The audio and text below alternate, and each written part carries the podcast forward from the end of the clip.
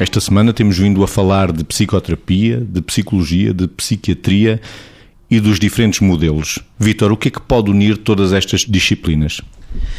Primeiro é a resposta à necessidade que as pessoas tenham. E às vezes as pessoas têm necessidade de, no registro mais médico, fazer medicamentos, outras vezes podem não ter. Outras vezes têm necessidade de fazer exclusivamente uma abordagem, ter exclusivamente uma abordagem psicoterapêutica, outras vezes nem tanto. E às vezes a complementaridade é aquilo que responde sistemicamente, globalmente, mais à necessidade identificada daquela pessoa. Esta é uma questão. A segunda questão é também une a motivação que a pessoa tenha para fazer este trabalho. Ou seja, dá jeito que a pessoa tenha uma vontade de mudar, dá jeito que a pessoa tenha aquilo que nós chamamos de insight, se possível, que é esta relação entre aquilo que pode ser uh, os, nossos, os nossos sintomas agora e aquilo que de alguma forma os, os condicionou, os o, contribuiu para ter esta capacidade de compreender esta ligação para eventualmente poder ser trabalhado. E dá jeito a capacidade que a pessoa possa ter para aquilo que é estabelecer uma relação, porque uma psicoterapia ou uma abordagem clínica de, desta ordem implica uma relação.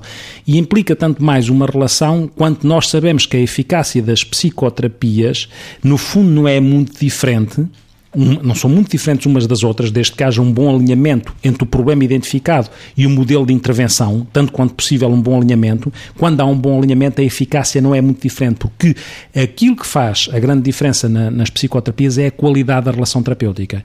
É a capacidade do terapeuta de aceitar o outro, de compreender o outro não o julgando, porque ninguém se predispõe a mudar se é julgado. Primeiro, só muda que é minimamente se sente compreendido. Portanto, esta aceitação, esta compreensão, a tal empatia que muitas vezes fala que é a capacidade de se pôr no lugar do outro, é fundamental para potenciar a qualidade da relação terapêutica.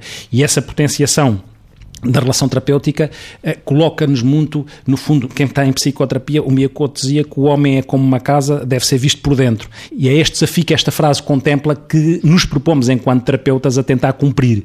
Margarida. A primeira questão que eu acho que é fundamental é as pessoas, quando realmente pedem ajuda, eh, estarem eh, capazes de perceber que eh, podemos ser produto da nossa história, mas não seremos vítima dela se nos disponibilizarmos a trabalhá-la, se nos disponibilizarmos a elaborar em cima dela, junto de alguém que tenha uh, conhecimento, formação e informação para nos poder acompanhar nesse escavar-nos um pouco mais e face à qual uh, as pessoas também se sintam, esse alguém, as pessoas também se sintam disponíveis para confiar. Uh, isto que o Vitor dizia da qualidade da relação e da, da importância que tem para o sucesso da intervenção relação, a qualidade da relação estabelecida, coloca-se a muitos níveis.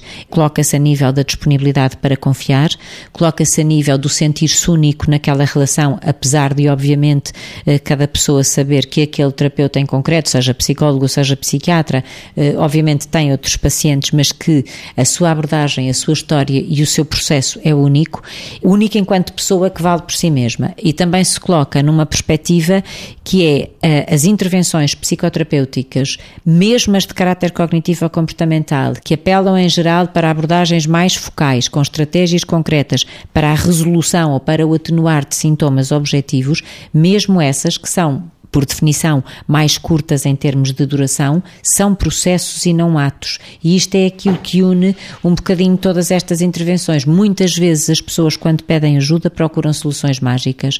E a, e a solução mágica é, como às vezes quando se pede, toma um comprimido para a dor de cabeça, toma-se o comprimido e a cefaleia passou. Uh, aqui não é isto. Aqui são processos e não atos, são processos feitos lado a lado, uh, numa perspectiva que, que é uma perspectiva uh, essencialmente dialógica, ou seja, em que prevalece o diálogo, prevalece a complementaridade entre a comunicação verbal e a não verbal e predomina claramente a qualidade de relação empática de confiança para que uh, se chegue a um porto melhor do que aquele onde a pessoa partiu, deixe-me passar a metáfora, não é? E isto traduz tudo na autenticidade que a relação pode transportar para o outro, o que significa que nós temos de ter a capacidade de ouvir e de sentir